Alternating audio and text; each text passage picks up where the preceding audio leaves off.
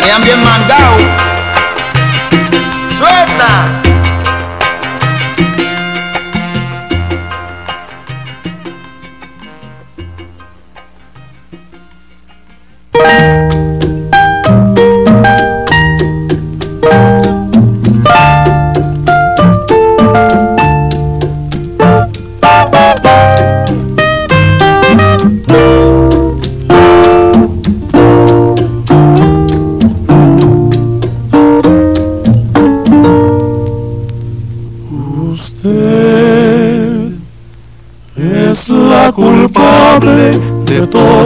Angustias y todos mis quebrantos. Usted llenó mi vida de dulces inquietudes y amargos desencantos. Su amor es como un grito que llevo aquí en mi sangre y aquí en mi corazón y soy aunque no quiera esclavo de sus ojos, juguete de su amor. No juegue con mis penas ni con mis sentimientos, es lo único que tengo. Usted es mi esperanza, mi última esperanza, comprenda de una vez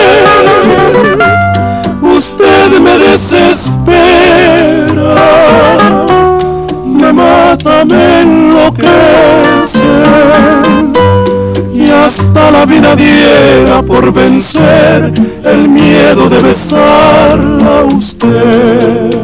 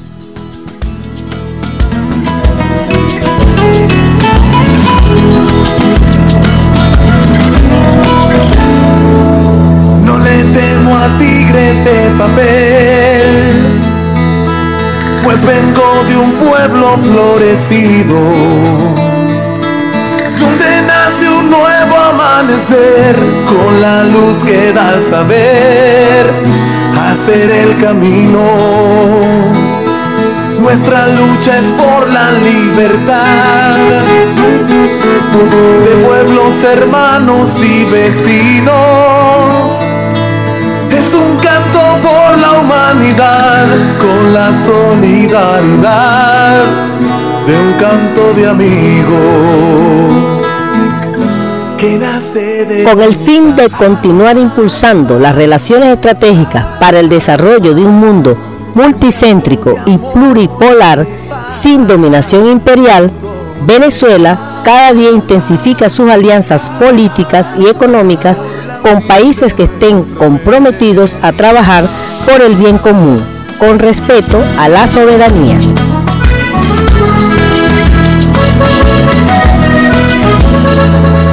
En un continente que sufrió invasión, saqueo y genocidio. En Integración Mundial, en sintonía con la Asamblea Nacional Constituyente, daremos a conocer las alianzas, convenios y relaciones estratégicas de nuestro país con las economías emergentes tal como lo estableció nuestro comandante Hugo Chávez en el Plan de la Patria, hoy Ley de la República. Sintoniza el programa Integración Mundial todos los lunes de 6 a 7 de la noche, con retransmisión los jueves a las 7 de la mañana y los viernes a las 5 de la tarde.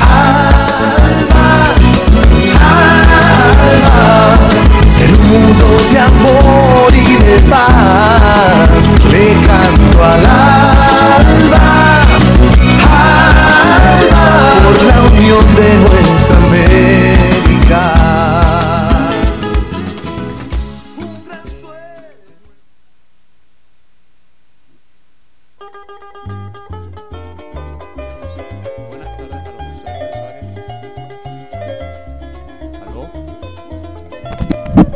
buenas tardes a los usuarios y usuarias que sintonizan el canto de la Guacamaya 90.1 FM. Estamos en tu programa Integración Mundial, programa que transmitimos todos los lunes de 6 a 7 de la tarde, hora de Venezuela.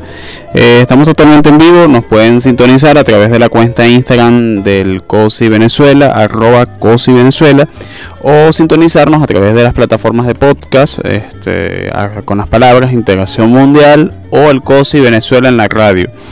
Tenemos habilitados los números de contacto con nuestro programa el 0414-386-8379, 0414-386-8379 para sus preguntas, aportes, sugerencias o inquietudes que tengan en el programa. Este, vamos a pasar a nuestro mensajero de la paz y es informarles que el día 24 de este próximo 24 de julio este, se estará realizando una este, se, estará, se estará realizando una actividad que es una videoconferencia vía Zoom este, este, organizada por el Comité de Solidaridad Internacional y Lucha por la Paz COSI Venezuela junto con el Consejo Mundial por la Paz, el CMP, es en función de la crisis en dos zonas específicas de Puerto Rico que se llaman Culebra y Biches y este es en el marco de la de una acción de solidaridad internacional que las fuerzas este y organizaciones integrantes del CMP están organizando en función de la de la solidaridad con el pueblo de Puerto Rico que actualmente sigue padeciendo las consecuencias del colonialismo y de las formas de opresión del imperialismo estadounidense. Eh, también el día 17 de julio, desde el COSI en el estado Sucre, denunciaron, el Comité de Solidaridad denunció la ocupación de las fuerzas israelíes contra palestinos en la puerta de Damasco, Jerusalén ocupada. Esta nueva acción del, del sionismo israelí eh, y que sucedió en la puerta de Damasco en Jerusalén este, demuestra cuál es el carácter ¿no? del pueblo cuál es el verdadero carácter del gobierno sionista de Israel y cuáles son esas pretensiones de poder tomar control de lo que de todo lo que involucra este Jerusalén a costa bueno del sufrimiento del pueblo palestino. Esta acción de denuncia vino acompañada por una serie de acciones de solidaridad, las cuales organizó el Comité de Solidaridad Internacional en el estado Sucre. El, día 18 de julio, la Cancillería de la República Bolivariana de Venezuela informó que a través del plan Vuelta a la Patria, arribaron a Venezuela más de 700 venezolanos provenientes principalmente de, la, de Trinidad y Tobago. Este, y esta, esta nueva modalidad del plan Vuelta a la Patria se realizó vía marítima. Esta acción que realizó la Cancillería venezolana junto con todas las instituciones que integran el Poder Público Nacional, vino acompañada, acompañada por atender a una cantidad de venezolanos que se encontraban en una situación bastante precaria en la República de Trinidad y Tobago. Nosotros tenemos que recordar que hace unos meses se produjeron allí en, esa, en ese país una serie de naufragios en donde este, hubo varias víctimas fatales y que entre esas eran víctimas venezolanas y en donde las autoridades de, este, de la República de Trinidad y Tobago no daban respuesta ante una ante las situaciones que se están de trata de personas y de comercio ilegal que se está produciendo en, el, en la frontera marítima de Venezuela con estos estados Nueva Esparta y Sucre. Este, el día de hoy Venezuela celebró el júbilo del 42 aniversario del triunfo de la Revolución Popular Sandinista. El gobierno de Venezuela, representado por el presidente Nicolás Maduro, junto con este, la Cancillería venezolana, enviaron un mensaje de saludo al gobierno de la República, este, de, la República de Nicaragua en función del 42 aniversario de la Revolución Popular Sandinista. Esta, esta felicitación que, envió el gobierno venezolano a través de un comunicado oficial este, vino acompañada también por un mensaje de solidaridad con el Frente Sandinista de Liberación Nacional, fuerza política, este, que está de alguna forma soportando lo que ha sido esta nueva avanzada del, de la derecha apática y, bueno, y del imperialismo estadounidense en Nicaragua. Nosotros la situación actual en Nicaragua sigue siendo bastante delicada.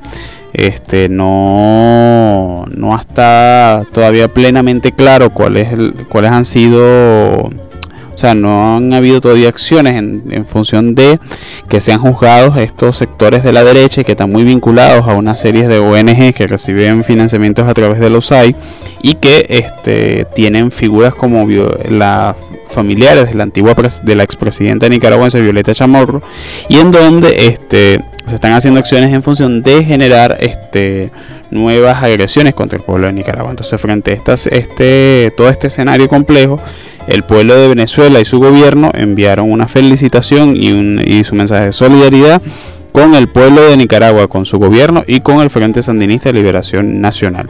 Bajo que bueno, también bajo el ejemplo que han sido que de los hombres y mujeres que forman parte de esta importante organización que ha sido ejemplo para de lucha en América Latina.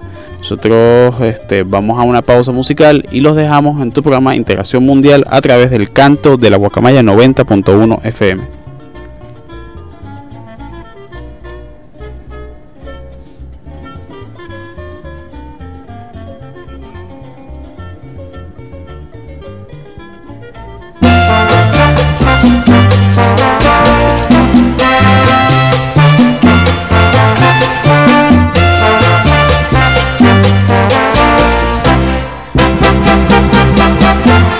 Yo era un muchachito cuando murió mi viejo.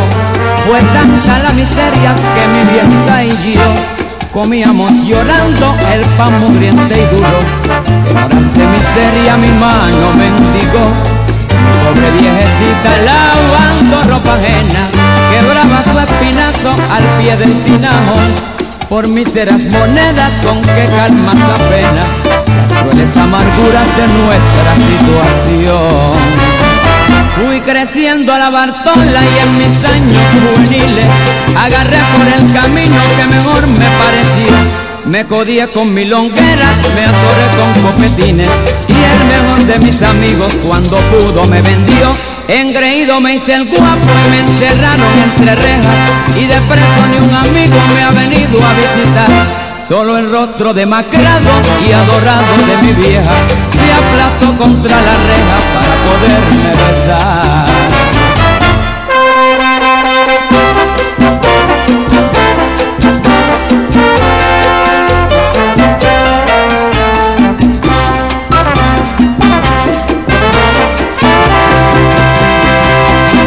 Por eso compañeros con tantos desengaños, no me convence nadie con frases de amistad.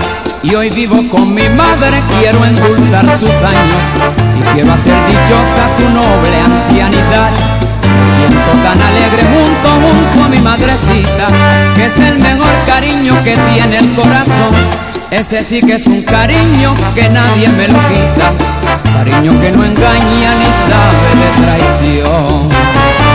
A usted amigo que es tan joven le daré un consejo de oro Deje farras y milongas que jamás le ha de pesar Cuide mucho a su viejita que la madre es un tesoro.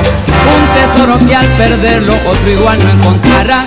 Y no haga como aquellos que se gastan en placeres Y se olvidan de la madre ni le importa su dolor. Que la matan a disgusto y recién cuando se muere. Se arrepienten y le lloran y comprenden su valor.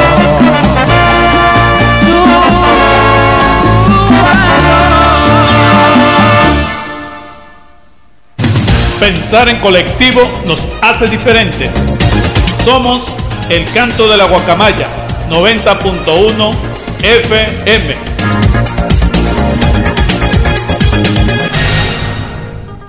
Continuamos en tu programa de Integración Mundial a través de la 90.1 FM, el canto de la guacamaya. Recordarles a nuestros usuarios y usuarias que este, transmitimos desde nuestros estudios ubicados en la Universidad Bolivariana de Venezuela, en la parroquia San Pedro de Caracas. Este, pueden ubicarnos a través de nuestra transmisión en vivo en arroba cosi Venezuela en la plataforma Instagram o escuchar nuestros programas en las plataformas de podcast con las palabras Integración Mundial, el COSI Venezuela en la radio o este, el canto de la guacamaya. A través de estos mecanismos pueden ubicar el programa y los programas que hemos transmitido a través de esta frecuencia. Eh, recordarles también que tenemos habilitados el 0414-386-8379 para sus mensajes de texto o vía WhatsApp y también mensajes vía Telegram para sus aportes, sugerencias o comentarios de nuestro programa y de los programas que hemos estado construyendo acá en nuestra emisora. El día de ayer este, se celebró el día Día del Niño, el Día Nacional del Niño. Entonces nosotros hemos elaborado a través de nuestro equipo de producción un programa especial referido sobre la importancia que tienen los derechos de la niñez y la infancia en la sociedad venezolana y a nivel mundial. Primero, este, quisiéramos este, leer un artículo que es una investigación que como mencionamos anteriormente fue realizada por equipo producción, pero que este, toma datos que son proporcionados por la Organización de las Naciones Unidas para la Niñez y la Infancia, la Niñez y la Infancia, que es la UNICEF, y el cual este, es el ente internacional encargado de la defensa, promoción y organización de los derechos de los niños, niñas y adolescentes. El Día Internacional del Niño o Día Universal del Niño se celebra todos los 20 de noviembre y es un día dedicado a todos los niños y niñas del mundo. Es un día de celebración por los avances conseguidos, pero sobre todo es un día para llamar la atención sobre la situación de los niños más desfavorecidos, dar a conocer los derechos de la infancia y concientizar a las personas de la importancia de trabajar día a día en su bienestar y desarrollo. Eh, organizaciones internacionales como la UNICEF trabajan todos los años para conseguir este, cambios reales en las vidas de niños y niñas y poder a través de este de estas celebraciones en Venezuela las celebramos en el mes de julio y se celebró el día de ayer día de ayer poder visibilizar la situación y las luchas de la niñez y la infancia a nivel mundial las Naciones Unidas celebra el Día, el Universal del Niño el 20 de noviembre porque es la fecha en que la Asamblea General de la ONU aprobó la Declaración de los Derechos del Niño en el año 1959. Esta declaración, que no tenía legalmente carácter vinculante, no era suficiente para proteger los derechos de la infancia. Tras 10 años de negociaciones con gobiernos en todo el mundo, líderes religiosos, organizaciones no gubernamentales y otras instituciones, se logró acordar el texto final de la Convención sobre los Derechos del Niño el 20 de noviembre de 1989, cuyo cumplimiento es obligatorio para todos los países que la han firmado. El objeto del Día Universal del Niño es recordar a la ciudadanía que los niños son el colectivo más vulnerable y por lo tanto el que más sufre las crisis y problemas del mundo. ¿Qué se celebra? La Asamblea General de la ONU recordó en 1954, perdón, recomendó destinar un día a fomentar la fraternidad entre los niños y las niñas del mundo y promover su bienestar con actividades sociales y culturales. Naciones Unidas celebra el Día Internacional del Niño en honor a la aprobación de la Declaración de los Derechos del Niño en 1959 y la Convención sobre los Derechos del Niño en 1989 el tratado internacional más ratificado de la historia. Este, vale decir también que de este tratado se ha venido construyendo a nivel internacional toda una serie de legislaciones en donde protegen el, de, protección a los, de los derechos de la niñez y la infancia. En nuestro país nosotros tenemos que, en previo a este escenario, se, por, por, recomendaciones de, las de organismos internacionales, nació primero lo que era la Fundación del Niño y Niña y Adolescente, o, la, el Festival del Niño que era una política que empleaba el Estado venezolano. Con la llegada del proceso bolivariano se potenció la, se le potenció la, la, importancia que tiene a la Ley Orgánica de Protección de los Niños, Niñas y Adolescentes, que es la popular LOCNA, y en donde se les garantiza un marco de derechos en función de su libre desarrollo a una eh, y, que ese desarrollo esté venga acompañado de una serie de condiciones que proporcionen pleno bienestar.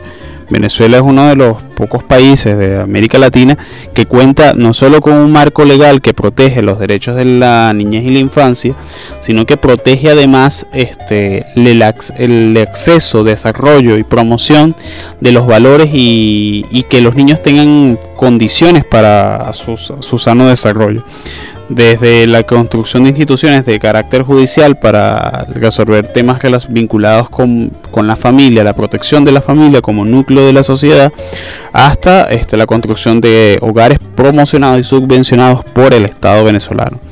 Eh, el Día Internacional del Niño es la se lo celebra principalmente, eh, hay muchas organizaciones internacionales y nosotros hemos visto en los años más recientes aquí en Venezuela que este, han llegado pues múltiples instancias, organizaciones tanto nacionales como internacionales que atienden este tema, pero que pero la principal organización internacional es la UNICEF, ya lo habíamos mencionado, este es la organización que lleva más de siete décadas trabajando por los derechos de los niños, niñas y adolescentes y además de eso basa su la basa su labor en toda una tanto en las dos, las dos, los dos acuerdos internacionales que mencionamos anteriormente, como también los acuerdos que suscriben eh, los Estados miembros en temas muy específicos, como por ejemplo el trabajo infantil, este trabajo sexual. Ahí es una realidad. Actualmente hay millones de niños que sufren distintas formas de, de esclavitud, tanto esclavitud laboral como sexual, y que este, UNICEF este, con múltiples este, organizaciones internacionales vienen construyendo legislaciones en función de evitar cada vez que se reproduzcan este tipo de flagelos. Si nosotros recordamos hace algún hace pocos años, este, lo que fue cuando se, cerró la frontera entre México y Estados Unidos para el gobierno de Donald Trump, una de las medidas que se estaba, estaban siendo aplicadas por el gobierno de Donald Trump era de, este, a los niños que cruzaban la frontera eran puestos en especies de rejas, las cuales este, eran aislados de sus familias. Este tipo de acciones fueron duramente rechazadas por la comunidad internacional y además de ser rechazadas por la comunidad internacional, deja en evidencia cuál es la, la situación que sufren millones de, de de migrantes, ¿no? Y cómo muchos de estos migrantes que han sido desplazados por ya, por, ya sea por situaciones económicas o por situaciones de conflicto, como sucede en países del África subsahariana, este, los niños son uno de los factores más vulnerables y son los que sufren las principales consecuencias de, esta, de este tipo de acciones. Y esa esas imágenes que sucedieron bajo el gobierno de Donald Trump en la frontera de México y Estados Unidos y que este, demostraban, demostraban, dejaban en evidencia cuál es el carácter del sistema, cuál es el carácter del sistema capitalista y cuáles son esos, las consecuencias del, de la de la sobreexpoliación de distintos pueblos porque se daba se da un hecho ahí muy particular y es que la mayoría de estos de estos niños eran niños de padres de originarios de países de Centroamérica y que venían y que migraban en unas condiciones bastante, bastante particulares. Nosotros hablamos que actualmente hay más de 10 millones de niños en países, por ejemplo, países que sufren situaciones de agresión o de conflicto interno como Siria, eh, Afganistán, eh, Palestina, eh, Yemen, en donde este, son niños que no tienen ningún tipo de no hay forma de que esos sus estados o organizaciones internacionales este, construyan un marco de protección en base a la guerra. Eh, países de países por ejemplo del norte de África que que son miles y miles de inmigrantes que cruzan el Atlántico, que cruzan el Mediterráneo, perdón, hacia, en dirección hacia Europa. Este, nosotros hemos observado cómo en múltiples momentos han sido, por ejemplo, de las familias de migrantes son los niños los que sufren, los que quedan varados pues, en pleno proceso de intercambio. También en el marco de la lucha ¿no? de los por los derechos humanos y por los derechos de la infancia, nosotros vamos a hablar acá de un testimonio que es de un defensor de los derechos humanos y este defensor de los derechos al, de, los niños y niñas, sobre todo de Pakistán y la India. Hablamos de Kailash Sakyakti, que es un recibió en el año 2014, fue galardonado con el Premio Nobel de la Paz este, hemos hecho varias veces en este programa alusiones a este, este premio, tanto positivas como negativas. Esta, este premio que lo obtuvo junto con el pakistaní Malala Yousafzai este, es un, él es ingeniero de profesión y profesor en una universidad de Bhopal. En el año 1980 renunció a su carrera docente para asumir la Secretaría General del Frente de Liberación del Trabajo en Servidumbre. En 1983 fundó el Movimiento para Salvar la Infancia, que es Bapam Bachat Andolan, una movilización que reunió a 7,2 millones de personas y gestó el nacimiento de la Marcha Mundial contra el Trabajo Infantil, que organiza manifestaciones para denunciar el trabajo de los niños en condiciones de esclavitud en fábrica. Esta ONG ya ha liberado a 80.000 infantes del trabajo forzado. Este, el activista inició su labor denunciando las fábricas de India, donde trabajan menores. Durante esta lucha liberó a familias enteras obligadas a trabajar para pagar sus deudas. La mayoría de las manifestaciones no violentas convocadas contra la explotación infantil sigue siendo la tradición de Gandhi tal como subrayó el Comité Nobel para justificar el premio. Sayarti también es fundador de Rukmark, una organización conocida a escala internacional que certifica con sus etiquetas a las alfombras vendidas al extranjero que no son fabricadas con mano de obra infantil. Estas son organizaciones principalmente con presencia en la India. El presidente del Comité Nobel noruego, este, Tohed Janglar, recordó que hay 168 millones de niños, de niños trabajando en el mundo actualmente, situación que Sayarti considera ilegal e inmoral. El activista señaló que su, que su conciencia social despertó a los 6 años cuando vio a un niño de su edad ayudando a su padre a limpiar zapatos. Así como el infante había muchos niños trabajando en lugar de ir a la escuela. Al, galardonar a Sayarti y a Malala de 17 años, el Comité Nobel reconoció la labor de ambos contra la opresión de los niños y los jóvenes por el derecho de los niños y las niñas a la educación. Eh, siendo las 6 y 23, 24 minutos de la tarde, vamos a una pausa musical y continuamos en tu programa Integración Mundial.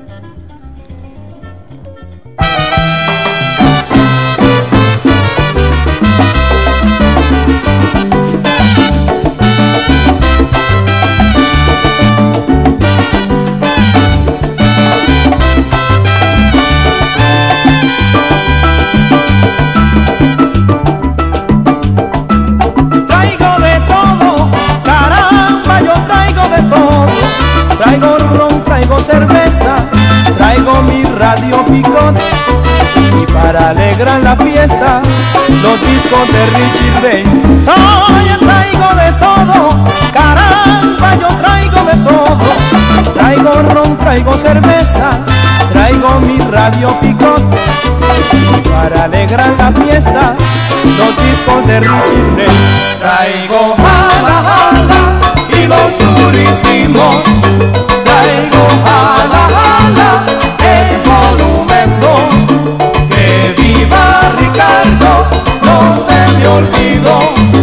Y por aquí traigo el álbum se soltó.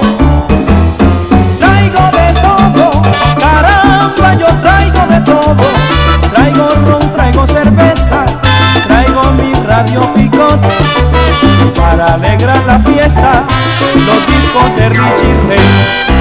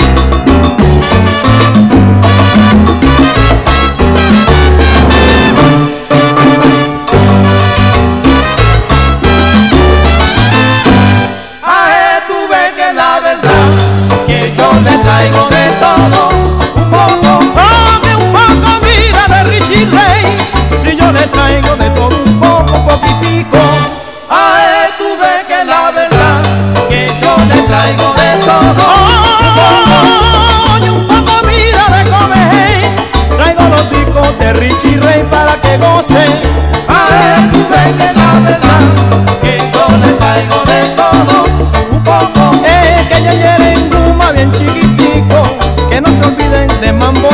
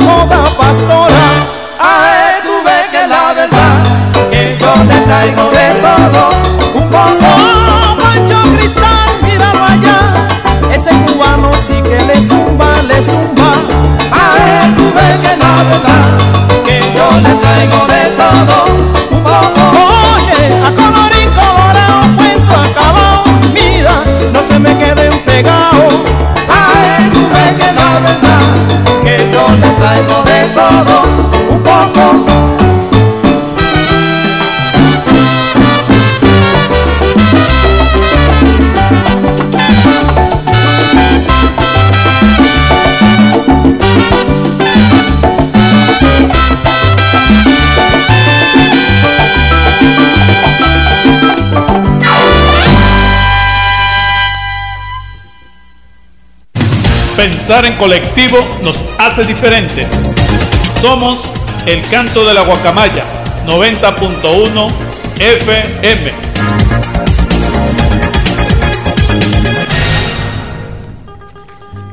Continuamos en tu programa de integración mundial a través del canto de la guacamaya 90.1 FM. Recordarles a nuestros usuarios y usuarios que estamos transmitiendo totalmente en vivo desde nuestros estudios ubicados en la Universidad Bolivariana de Venezuela, acá en la parroquia San Pedro de Caracas. Eh, nos pueden sintonizar a través de la cuenta Instagram arroba COSI Venezuela y a través de las plataformas de podcast este, eh, con las palabras Integración Mundial, COSI Venezuela en la radio y el canto de la guacamaya 90.1 FM. Eh, también estamos presentes en las distintas redes sociales como en Twitter e Instagram con las palabras arroba cosi. A través de esas plataformas pueden hacer sus aportes, preguntas o sugerencias a este programa y a los contenidos que transmitimos semana, de forma semanal a través de esta, de esta radiofrecuencia. Venimos conversando el día de hoy sobre lo que es la importancia que tienen los derechos del niño, niña y adolescente y este de dónde proviene esta lucha, este de, la- de- de dónde proviene la lucha de los niños, niñas y adolescentes por este, construir un futuro a la altura de, de los sueños y aspiraciones de la infancia en Venezuela.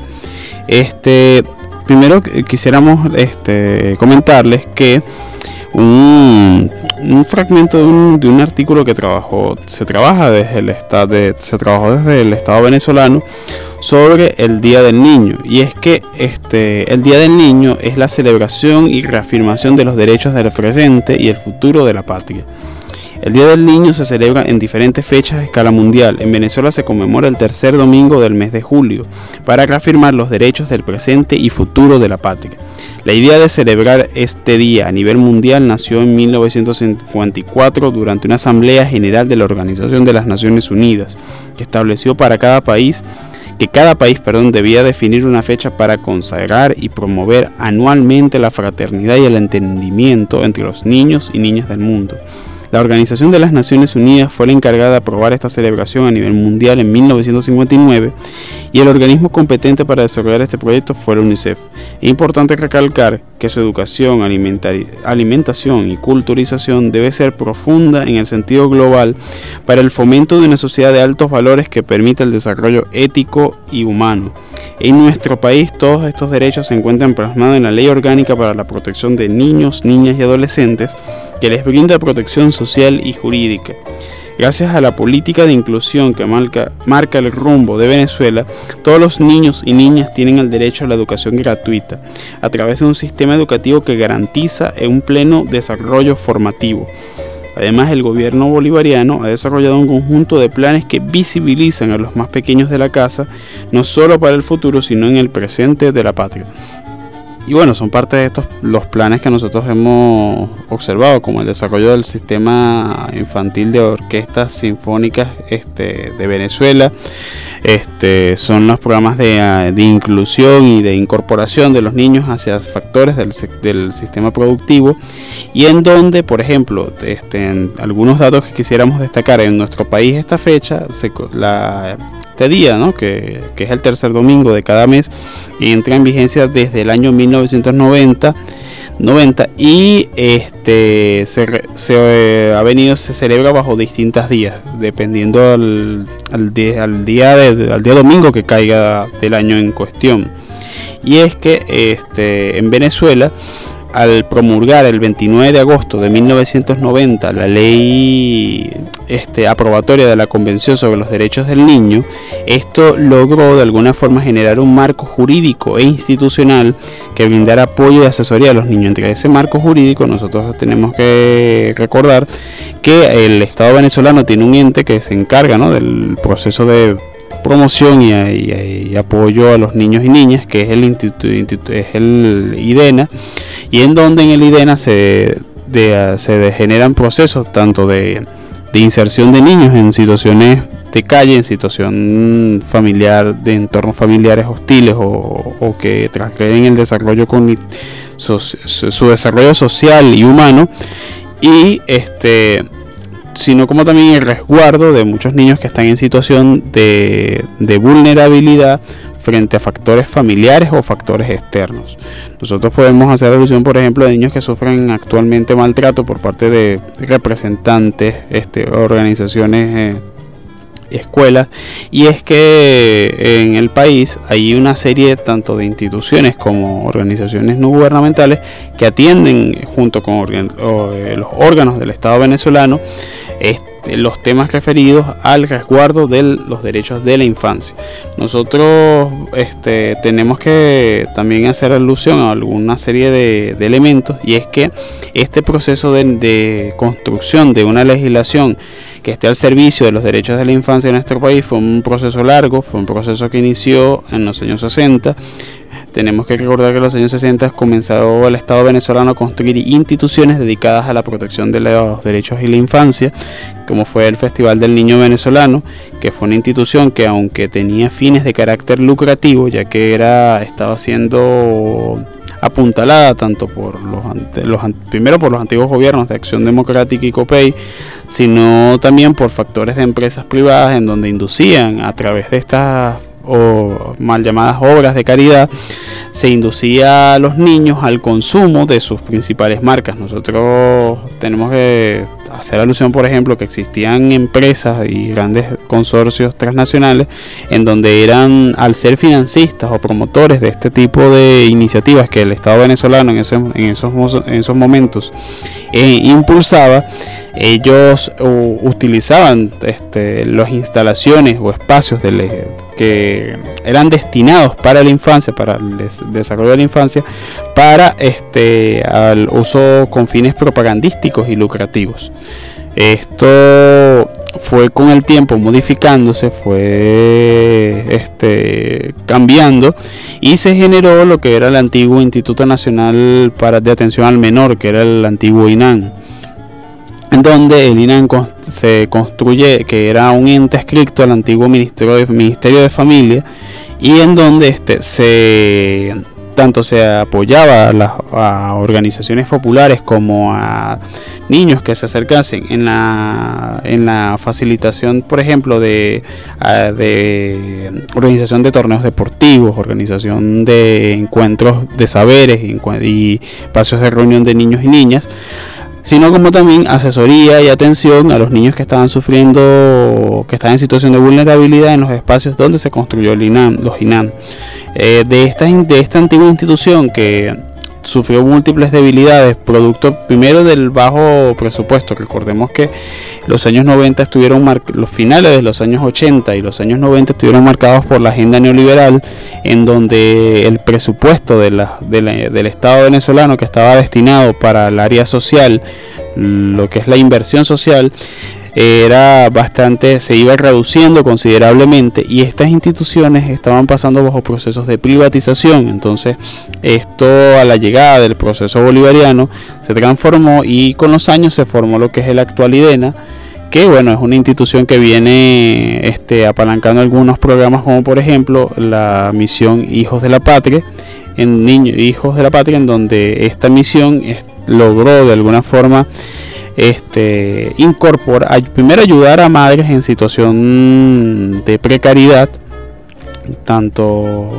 a través del acceso a programas como la lactancia materna y bueno y programas de atención a los infantes, sino como también ayudar a niños que estaban en situación de calle.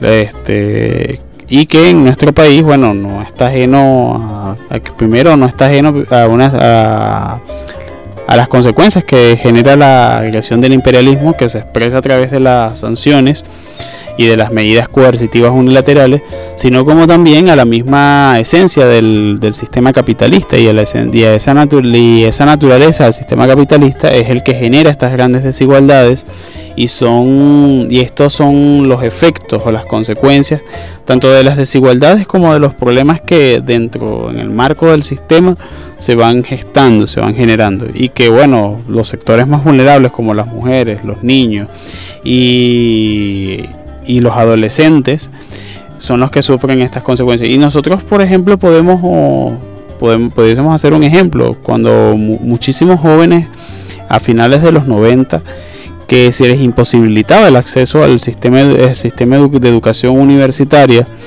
en donde este, tenían que hacer esas colas interminables de bachilleres sin, lo que eran los famosos bachilleres sin cupo, parte de esa política del Estado venezolano y que fue uno de los principales logros del proceso bolivariano, fue lograr, fue este, alcanzar la meta de que cada joven que egresa del sistema de educación básica y, del, del subsistema de media diversificada tenga libre acceso a la educación universitaria.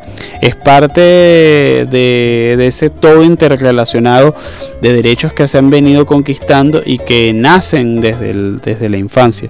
Uno, por ejemplo, uno de los principales derechos que tiene toda persona, todo ser vivo, todo ser, ser humano es el derecho a la identidad porque del derecho a la identidad es donde parte, es donde existe un reconocimiento de las instituciones y del Estado venezolano como sujeto de derecho. y que una de las principales deudas que tenía el, que tenía el Estado, las instituciones del, del, gobierno bolivariano era que muchos de los niños y niñas que pasaban en edades de, de optar a este, a este derecho, que es la sedulación, de, desde los 11 hasta los 13 años, pasaban hasta dos años en poder tener acceso hasta este, este derecho. Entonces, una de las principales garantías conquistadas por el proceso bolivariano y por la misma lucha del pueblo venezolano fue alcanzar el derecho a la identidad y que es el que ha permitido, por ejemplo, que hoy en día millones de niños tengan libre, este, pleno acceso al sistema educativo básico y diversificado. Vamos a una pausa musical y continuamos este programa de integración mundial.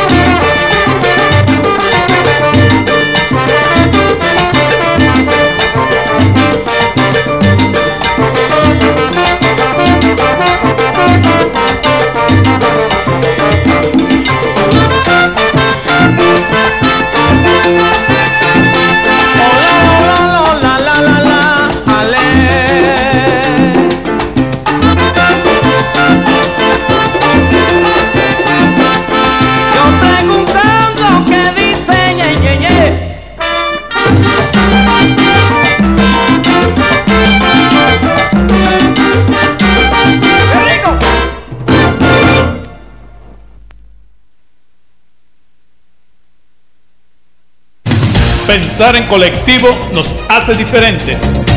Somos el canto de la guacamaya 90.1 FM.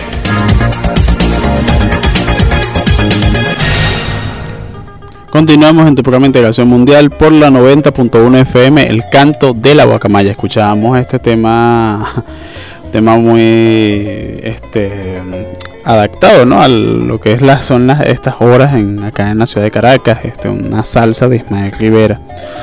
Este, veníamos conversando en el programa del día de hoy sobre el Día Internacional del Niño y Niña Adolescente y las distintas fechas que existen en el mundo para su celebración. En Venezuela nosotros lo, les mencionábamos que nosotros lo celebramos el tercer domingo de cada del, mes de julio de cada año. Y eh, en esta oportunidad lo celebramos el día de ayer. Uno de los temas que entra dentro de lo que es la protección de los niños, niñas y adolescentes es la lucha contra el maltrato infantil y adolescente. Este, este día es un día especial que se conmemora el 25 de abril como Día Internacional de la Lucha contra el Maltrato contra Niñas, Niños y Adolescentes. La violencia contra los niños, niñas y adolescentes es una de las peores formas de vulneración de derechos y es un problema que atraviesa todas las franjas sociales, culturales y económicas. Según datos del Sistema Integral de Protección de la Infancia y de la Adolescencia contra la Violencia, en 2020 se registraron 4.911 situaciones de violencia hacia niños, niñas y adolescentes en todo el país. Es un promedio de 13 situaciones por día.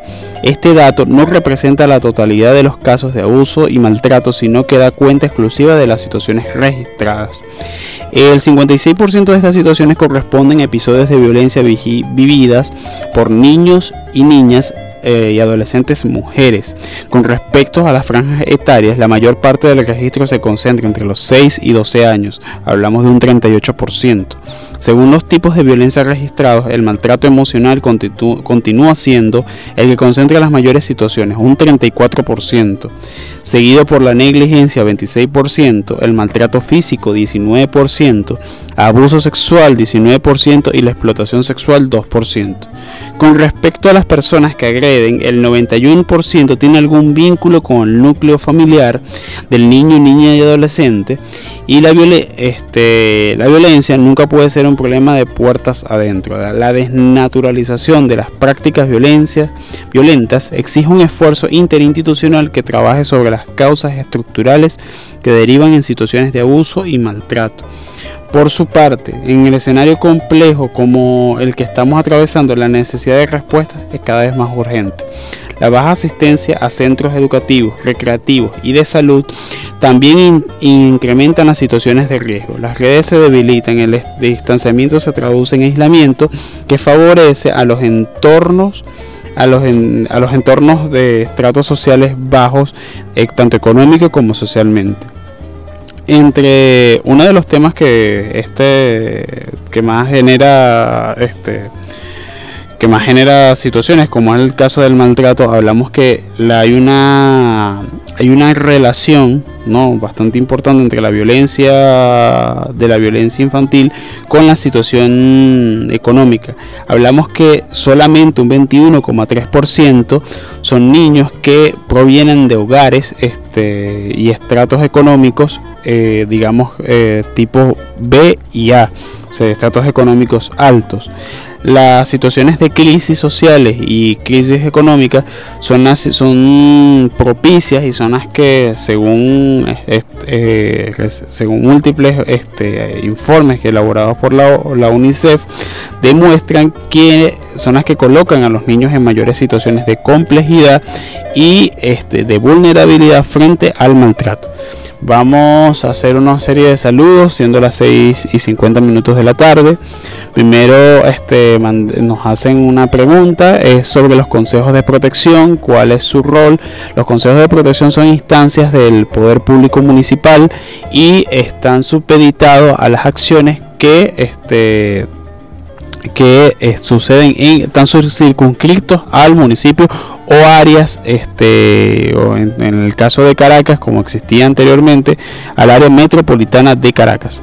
son, su rol es, de carácter municipal y, y, entre sus este, responsabilidades está la atención de los niños y niñas de ese municipio. Y el, bueno, nos preguntaban sobre el IDENA, nosotros ya anteriormente respondimos esta pregunta. Son dos preguntas que nos hicieron llegar vía mensajes de texto. Eh, haciendo saludos, vamos a saludar a nuestra compañera Úrsula Aguilera, que está en sintonía de nuestro programa a través de la plataforma Instagram, por la cuenta arroba COSI Venezuela, y saludar a los activistas y activistas del COSI en los estados Sucre y Mérida, lo cual es eh, lo, eh, quienes constantemente se mantienen conectados a nuestro programa vía Instagram y bueno, nos escuchan por las plataformas de podcast con las palabras arroba COSI Venezuela en el radio. Ya de esta forma vamos culminando el programa por el día de hoy. Este Integración Mundial vino ustedes en la moderación por quienes habla Igor Castillo. En los controles técnicos nos acompañaron del colectivo radial El Canto de la Bocamaya Mario Ramírez. En la producción Johanny Urbina y Jaisis Escalona y en la postproducción José Mireles, en la dirección Junta Directiva Nacional del COSI. Será hasta una próxima oportunidad.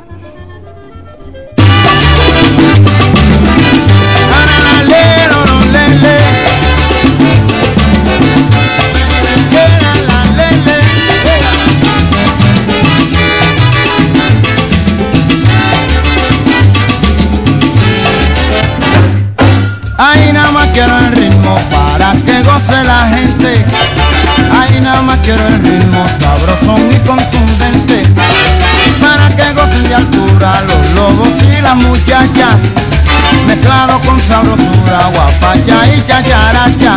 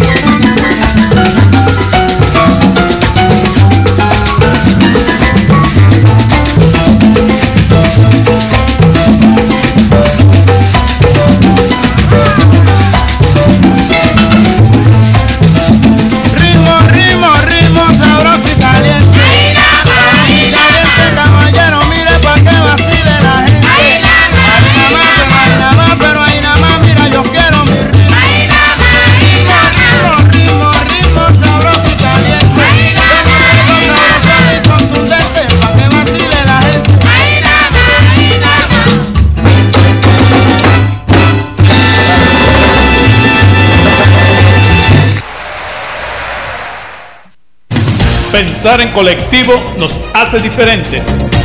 Somos el canto de la guacamaya 90.1 F